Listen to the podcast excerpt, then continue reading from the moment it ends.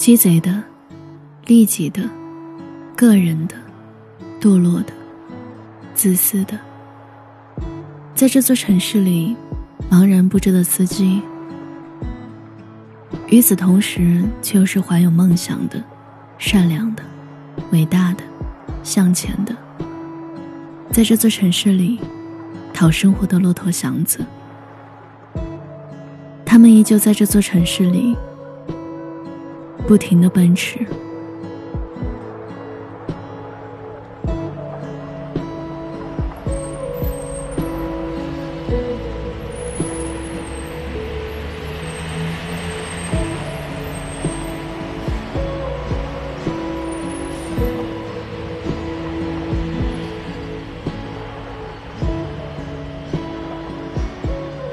北京的哥，大多都藏有一手绝活儿。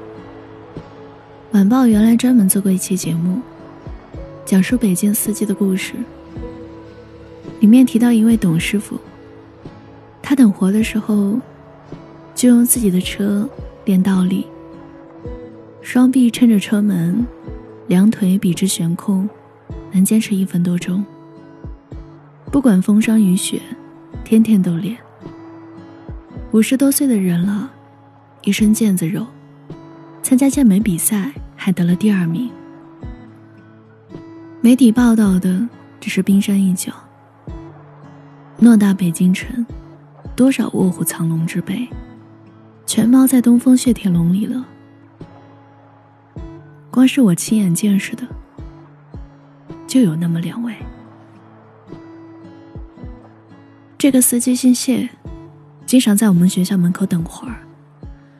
我拦他的车去大悦城，上车没多久，就聊开了，谈天说地，风趣幽默。我常坐他的车，我发现他很会跟人聊天儿就像是三孔插头，正好插在三孔插座里。他简直把普通司机的侃大山，变成了一种比央视煽情节目还要艺术的活动。在我无数次的贿赂下，他终于吐露了如何与人交谈的诀窍。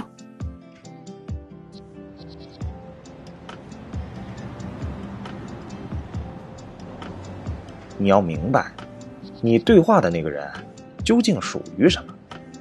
就像你要卖梳子，绝对不会卖给一个秃子。女乘客一定要先观察，如果是闺蜜之间或者男女朋友。不要插嘴，他们自己会制造话题。你要做的，就是变成空气，隐藏自己。假如是单身女乘客，一旦她掏出手机来，你就要立刻闭嘴，因为她的动作表明在抗拒对话。不要强求。至于男性，那就好办多了。政治和经济，这是男人的核心。抛开这两个话题啊。还可以有针对性的说说，呃，白领、IT 男上了车，那就狂骂公司老总，说他们没人性，不知道体谅员工，啊，再拐弯抹角的夸夸老罗，说只有有情怀的公司才值得人们奉献。至于你们年轻人嘛，那简直可以说是天生的听众，骂领导、骂制度、骂学校、骂企业，什么都骂，你们呐。是真朋克，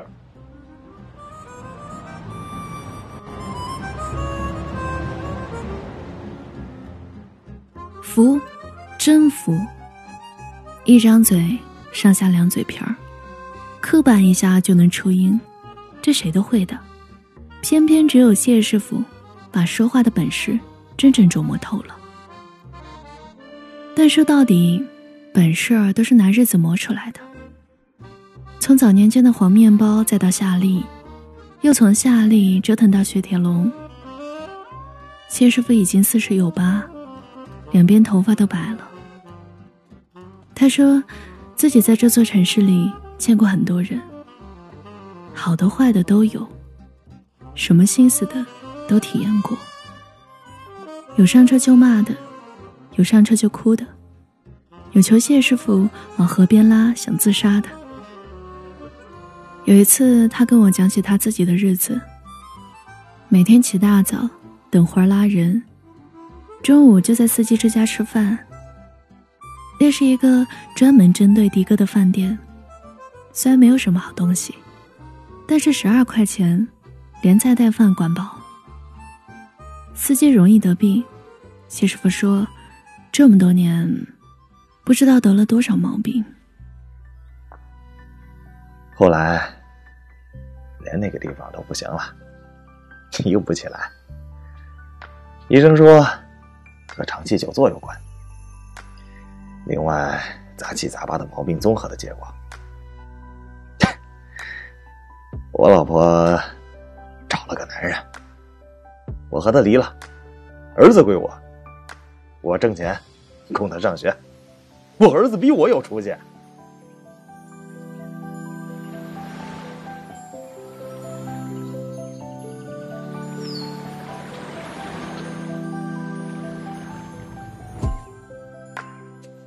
那一天他没有多说话，但我总觉得，他那时说的每个字，比他之前讲过的所有语言都珍重，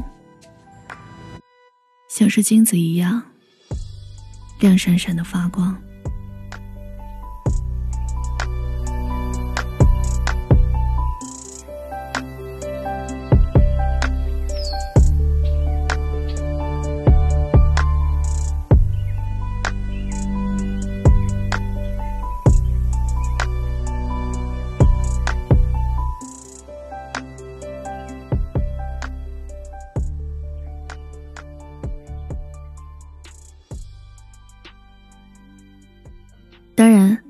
也不是每个司机都把技能点加在聊天上。原来去法大的研院上课，专门找了个司机师傅，类似于包车。每天早上七点，他准时在宿舍楼后面的栅栏门候着我。我上车看书，他专心开车，谁都不说话。这个师傅姓廖，名一平，三十七岁。个子不高，两肩微塌，眉毛很浓，但眼睛挺小，嘴唇厚，下巴宽阔，是个一眼看上去就老实巴交的男人。当然，从面相上看，也是不善交际的那种。驾驶室的左侧摆着张相片，是他们一家三口的，一个年轻女人。一个小女孩，但很可惜，我们完全没聊过有关他家庭的话题。这样的日子持续了很久，从二零一二年初直到二零一三年，我们俩像是北京城内绝大多数擦肩而过的路人，来去匆匆，只有金钱的关系，只有金钱的关系。后来我们有了一次对话。那天我喝多了，晚上十一点拦不到车。朋友家住的近，先走了一步，留我一人聊天野地，茫然不知归路。无奈之下，我试着打了廖师傅的电话。电话通了，我问廖师傅还在跑活吗？能不能接一下我？那边沉默了几秒。然后问我在哪儿，我报上方位，他嗯了一声，就挂断了电话。二十分钟后，廖师傅的车停在我的跟前。他就是这么个人，话少，但实诚。他搀着我，把我架到了副驾驶座上，又把车窗打开。我拿脑袋顶着车门晕晕乎乎的想睡觉，但又像是孕妇起了妊娠反应，老是想吐。眼皮子打架，迷迷糊糊之际，廖师傅突然开口说道：“别睡，一睡就吐的厉害。咱们聊聊，说说话，你也精神点。”小戴，你买车了吗？还没，号都没摇着呢。没买也好，就北京这路况，买多好的车都得堵。而且这年头，买车事儿多，哪怕没事儿，都有人给你找碰瓷儿，方法多着呢。比如，拿一个行李箱，悄悄摆在你车尾，等你一开车，箱子倒地，然后立刻有人跑出来，说你把他箱子碰倒了，里面装的是文物，乾隆年间的花瓶，至少要赔三十万。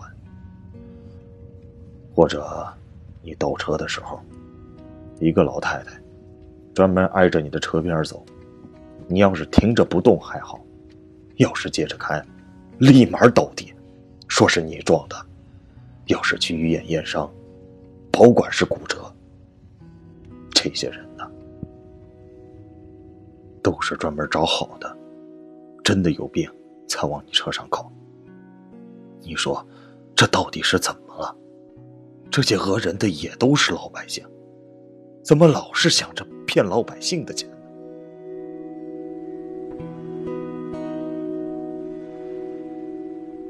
车厢里一下子安静下来。北京的夜晚，十一点的街道依然霓虹闪烁。那些敞开着门的店铺，喝得头昏脑胀的食客，穿着暴露的姑娘，忽闪着警灯的警车，像是蚂蚁一样涌向四面八方的人们。所有的一切。都随着我和廖一平所在的出租车呼啸而过。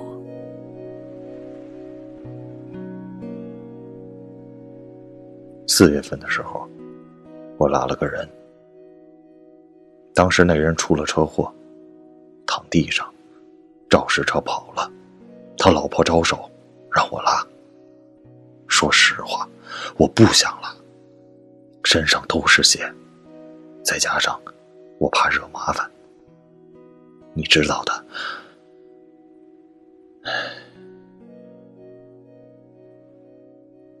到了医院，说是我撞的，到头来，为了避免麻烦，还是赔钱，息事宁人。要不然连活都拉不了。你说这他妈叫什么事儿？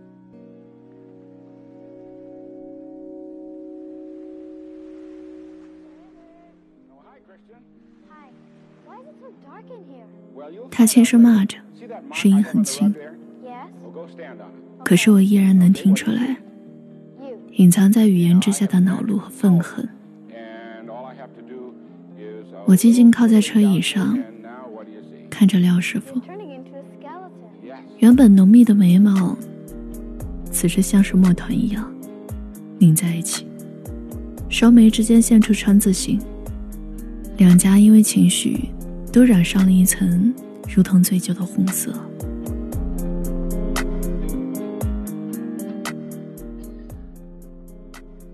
我老婆说我是个大傻逼，我觉得我自己也是。想杀人，当时我的感觉就是想杀人，看谁不顺眼就撞死丫的。一阵老想这个，天天心里跟烧了一团火似的。五月十七号，我还记得日子。往劲松派出所走的那条道，一个傻逼骑摩托车逆行，直接冲我来了。当时我就握着这方向盘，脚挨着油门，我真的想撞死他了，真的，我感觉整辆车都发烫了。马达嗡嗡的响，踩，撞死丫的！我看着晾衣瓶，滚烫的烟气弥漫在车厢里，带着杀意。红灯灭，绿灯行，出租车又缓缓开了起来。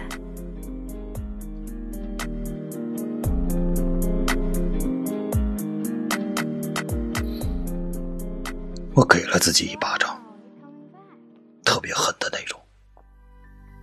把自己的嘴巴都抽出血了。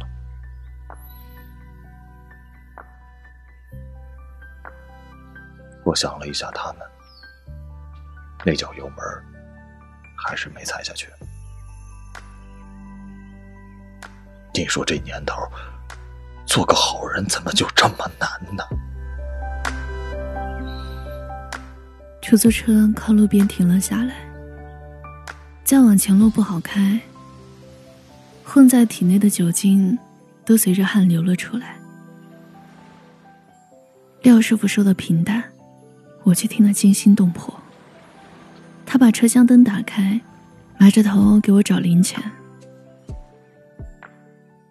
别做好人，好人都活不长。他低着头说完，我推开车门，缓缓往学校走，觉得心里憋闷的厉害。我的身后，廖一平开着车慢慢的退去，像是要把自己隐藏在黑暗里。但过了一分钟，我的耳边突然传来汽车喇叭声。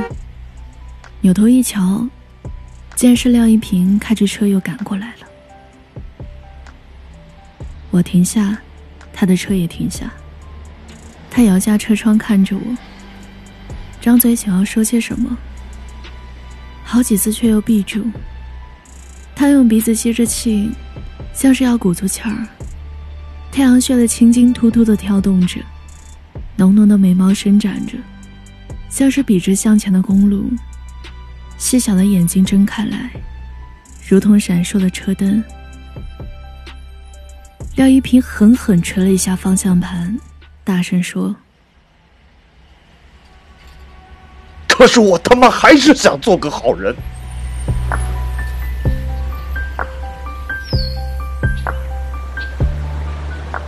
说完，廖师傅有些不好意思的冲我笑笑，关上车窗，掉头。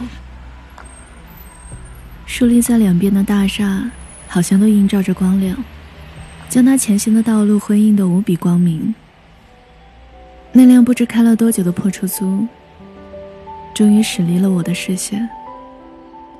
然而马达声却始终回响在我的脑海里，那声音越来越大，直至震耳欲聋。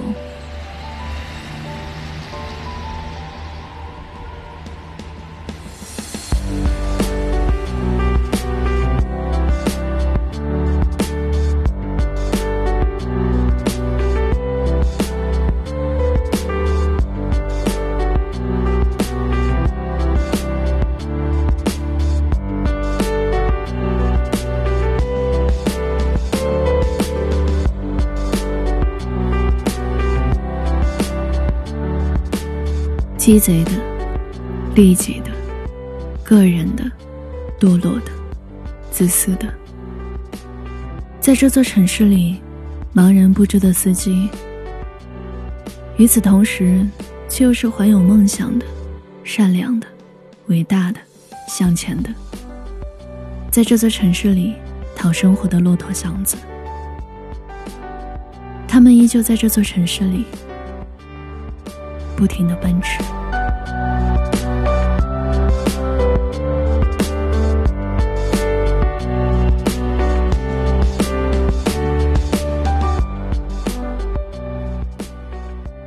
嗨，你好，我是七景，我是阿青。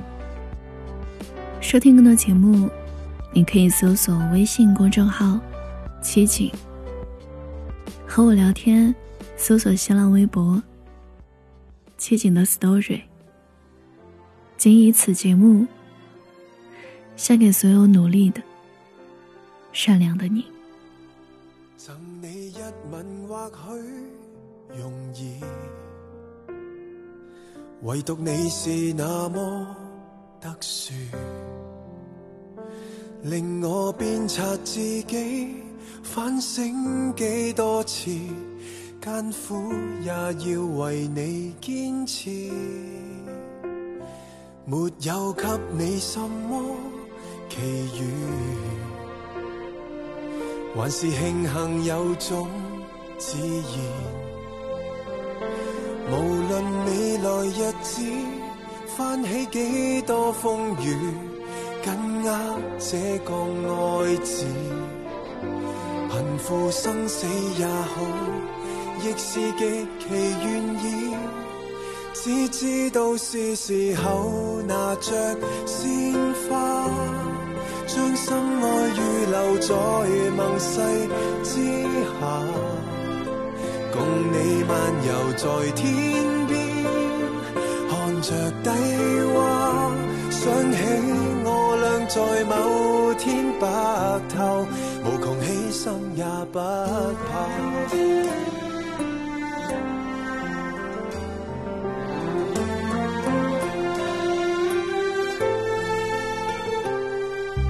事情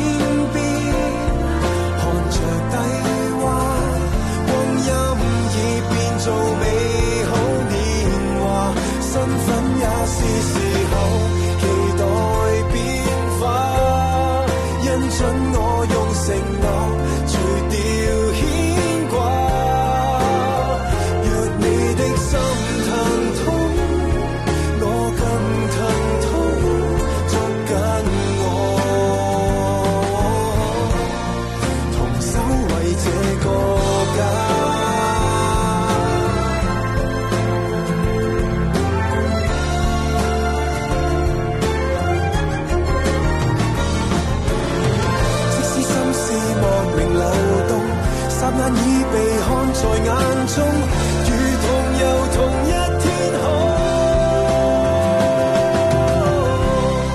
只知道是时候拿着鲜花，偏不信万人面前跪不下。共你历年尋新鲜，吃尽风沙，厮守到老亦好是时候期待变化，因准我用承诺除掉牵挂，俗世上动摇我，我怕什么？